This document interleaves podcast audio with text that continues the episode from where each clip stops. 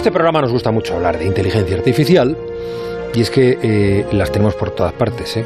En nuestro móvil para traducir una frase del inglés, en el mundo financiero para detectar fraudes y lavado de dinero, también en las ciencias puras. Les, eh, no sé, le contaba el año pasado, por ejemplo, que una inteligencia artificial conseguía decirnos cómo se pliegan las proteínas. Recuerdo aquel programa. Bueno, pues esta semana nos vamos a otra disciplina científica, las matemáticas, porque eh, las inteligencias artificiales están empezando a ayudar a demostrar teoremas matemáticos. Nos va a llevar a su terreno hoy un día más, una noche más. Alberto Aparicio, buenas noches. Hola, hola Juan, muy buenas noches. Encantado de llevarte a mi terreno. Oye, antes de nada, ¿qué, ¿qué, es un teorema? ¿Qué es un teorema exactamente? Bueno, un teorema es, es, una palabra un poco peculiar para una cosa que en realidad es muy sencilla. Es una frasecita que se puede demostrar si es verdadera o es falsa. Y ya está. Cuando está demostrado, pues a eso le llamamos teorema.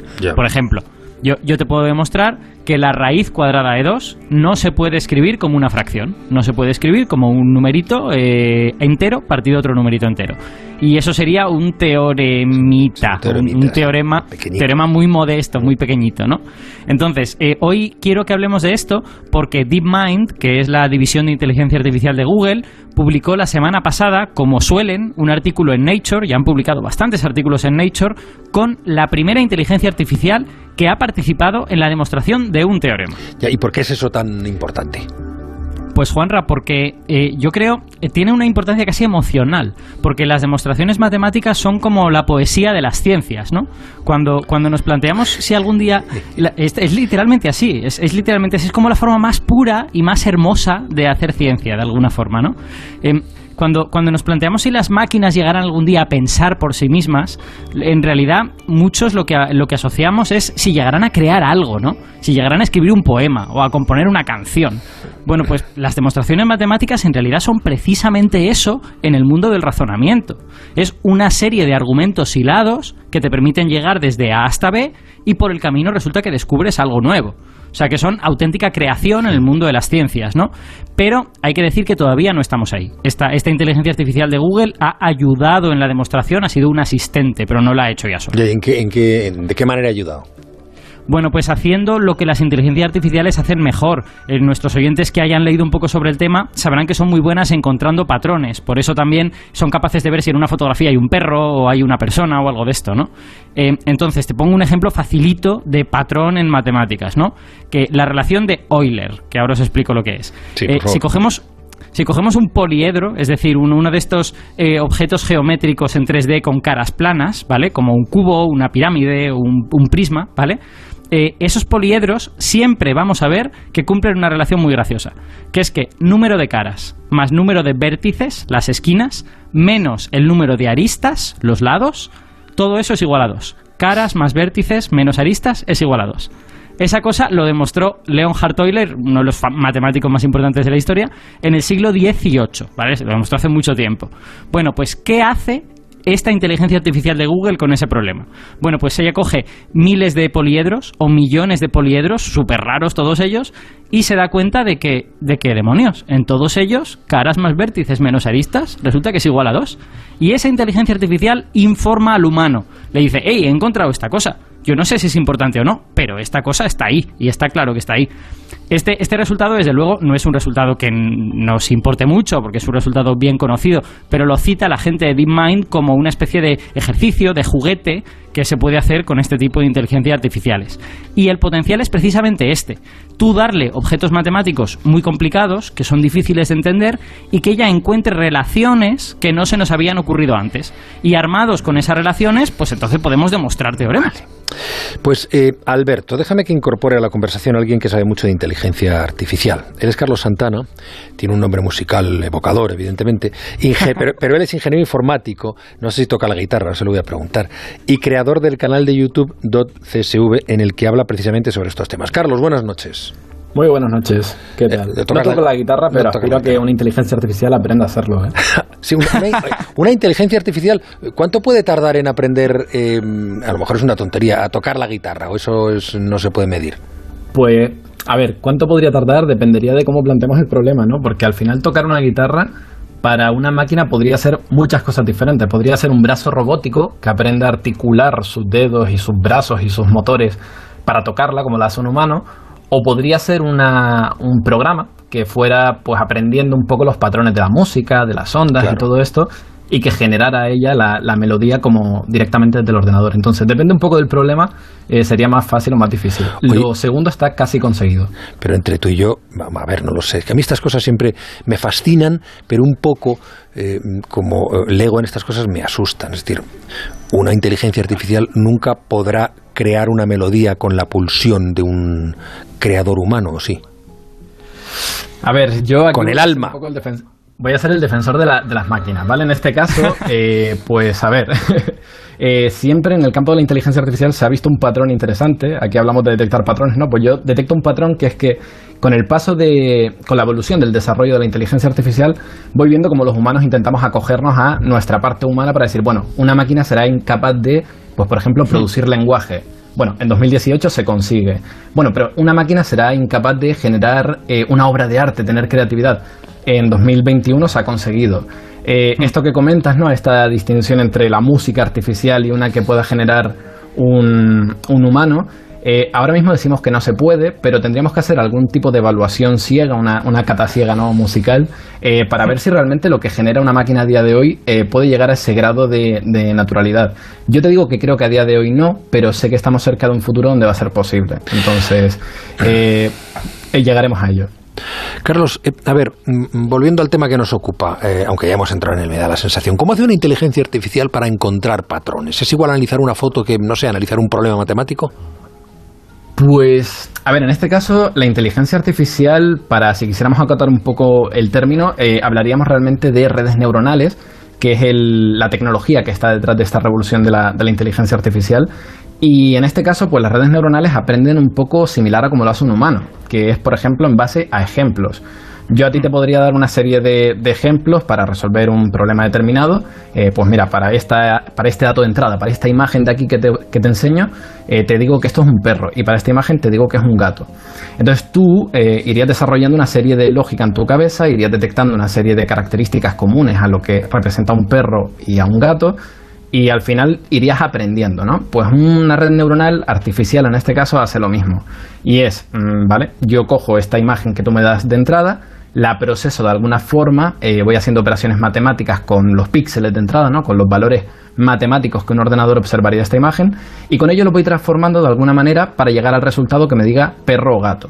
Inicialmente la red neuronal artificial pues no va a saber a reconocerlo y va a ser casi aleatorio, y lo que va a hacer ahora es eh, evaluarse a sí misma con los ejemplos que le hemos dado, eh, diciéndole esto es perro gato, pues va a decir, vale, he acertado el 50%, eh, ¿por qué me he equivocado tanto? Y ahora va a empezar a minimizar ese error. es un proceso matemático de optimización donde poco a poco irá ajustando internamente estas operaciones matemáticas que ha hecho con la, con la imagen de entrada para llegar al resultado cada vez mejor, para predecir mejor. Y bueno, me preguntaba si es lo mismo una foto con problema matemático. Eh, podríamos decir que el factor común de cómo aprenden estos sistemas sí es común a todo este tipo de datos, pero es cierto que eh, se hacen redes neuronales que, para dependiendo del tipo de dato que utilicemos, si es una foto, pues las diseñamos un poco más orientadas a este tipo de problema. Entonces suele haber diferentes redes neuronales para diferentes tareas y entonces te diría que no, que no es lo mismo analizar una foto que un problema matemático. Oye, ¿puede una inteligencia artificial eh, darse cuenta de que ha descubierto algo interesante o son tontas en ese sentido. Pero no me respondas, eh, Carlos Santana, hasta que no lleguen las 10 en punto. Vamos a escuchar las, señales horarias y, y, después seguimos. Estamos en la brújula de Onda Cero, en tiempo de apariciencia, hablando de inteligencia artificial. 10 en punto. 9 en punto en Canarias. Tercera hora del programa. A los oyentes que ahora se incorporan a esta sintonía, les informo que estamos eh, hablando de inteligencia artificial con Carlos Santana, que es ingeniero informático y creador del canal de YouTube.csv, en el que habla precisamente de temas de inteligencia artificial. Y le habíamos planteado una pregunta. Si puede una inteligencia artificial, hablábamos de, cómo analizan patrones y resuelven problemas matemáticos, eh, ¿puede una inteligencia artificial darse cuenta de que ha descubierto algo interesante? Decir, eureka, o son tontas en ese sentido. Pues a ver, eh, ojalá, ojalá una inteligencia artificial gritando Eureka. Eh, de momento, de momento no se ha dado el caso. Pero, pero bueno, sí hay campos de estudio dentro de la inteligencia artificial que buscan un poco esta, esta característica, ¿no? El que una inteligencia artificial no solo te diga, oye, mm, he resuelto la tarea o he podido, este dato que me ha dado, mm, te he conseguido predecir algo, sino que también te diga, oye, esto que me está dando es diferente al resto de cosas que he visto. Entonces si pueda a lo mejor darse cuenta, eh, quizás no que sea interesante, sino que es algo nuevo. Y en esa novedad puede que haya algo interesante. Hay campos de estudio que se dedican a hacer este tipo de interpretabilidad de modelos de aprendizaje automático eh, pero bueno, eh, por lo general las que utilizamos a día de hoy podemos decir que siguen siendo tontas en, ese sentido, siguen siendo cajas negras que se suelen decir donde hacen muy bien, aprenden muy bien a hacer la tarea para la que la entrenamos, pero no te saben decir exactamente por qué la han hecho tan bien. Quizás este, este proyecto que estamos comentando de DeepMind pues incluye esta parte nueva de hacer una interpretación de por qué hay una relación entre un, input y un output que, representaría ese teorema matemático y se puede hacer un poco de interpretabilidad para preguntarle, oye, ¿qué aspecto de lo que te he dado como input, de lo que te he dado como entrada, hmm. eh, te ha parecido interesante para, desarrollar este teorema? Y entonces con esto que los matemáticos pues, puedan ir eh, construyendo su intuición de forma más informada. Carl, eh, Alberto, no te he escuchado todavía. Em, bueno, sobre esto que ha dicho Carlos, a mí me ha gustado mucho eh, precisamente esa parte de, cómo han diseñado la inteligencia artificial. Tú piensas que ellos, por ejemplo, en, uno de los problemas matemáticos que han tratado, han, trabajado con nudos, con teoría de nudos. Nudos eh, con, que, son, que son como abstracciones matemáticas de los nudos que nosotros hacemos. Son básicamente nudo es otra cosa. Eh, sí, es otra cosa. Nudo es un tipo torpe. Y... En fin, vale, paréntesis. Exacto. No, los nudos en matemáticas son básicamente eh, líneas cerradas que se intersectan a sí mismas varias veces y se pueden, pueden como dar vueltas alrededor de sí mismas, como los nudos de verdad, ¿no? Entonces, eh, en, este estudio de los nudos, ellos tenían muchas características posibles de los nudos y lo que querían era ver si alguna de ellas se relacionaba con las otras. Esto daría para un programa entero, ¿no? Hablar de teoría y nudos, pero los nudos tienen propiedades geométricas y tienen propiedades algebraicas que tienen que ver con cómo se representa el nudo, ¿no? Entonces ellos querían relacionar esos dos grupos de, propiedades, pero había muchas, a lo mejor tenían 12 eh, en una y 15 en la otra. Y precisamente usando eso que ha dicho Carlos, siendo un poco listos, le han preguntado a la red, oye red, ¿cuáles de estas propiedades son las que más relacionan estos dos conjuntos? Y la red les ha dicho, pues mira, son estas tres. Estas tres son las que tienes que mirar en detalle si quieres encontrar una relación entre estas dos propiedades de los nudos. Y eso está muy bien, porque aunque, digamos, la red no es la que, la que ha dado el salto y ha dicho esto es lo que hay que mirar, sí que te da un, criterio para que tú sepas qué es lo importante y qué no, y eso me parece que es un paso adelante. Carlos, no sé si querías apuntar alguna cosa de, a lo que está diciendo Aparici.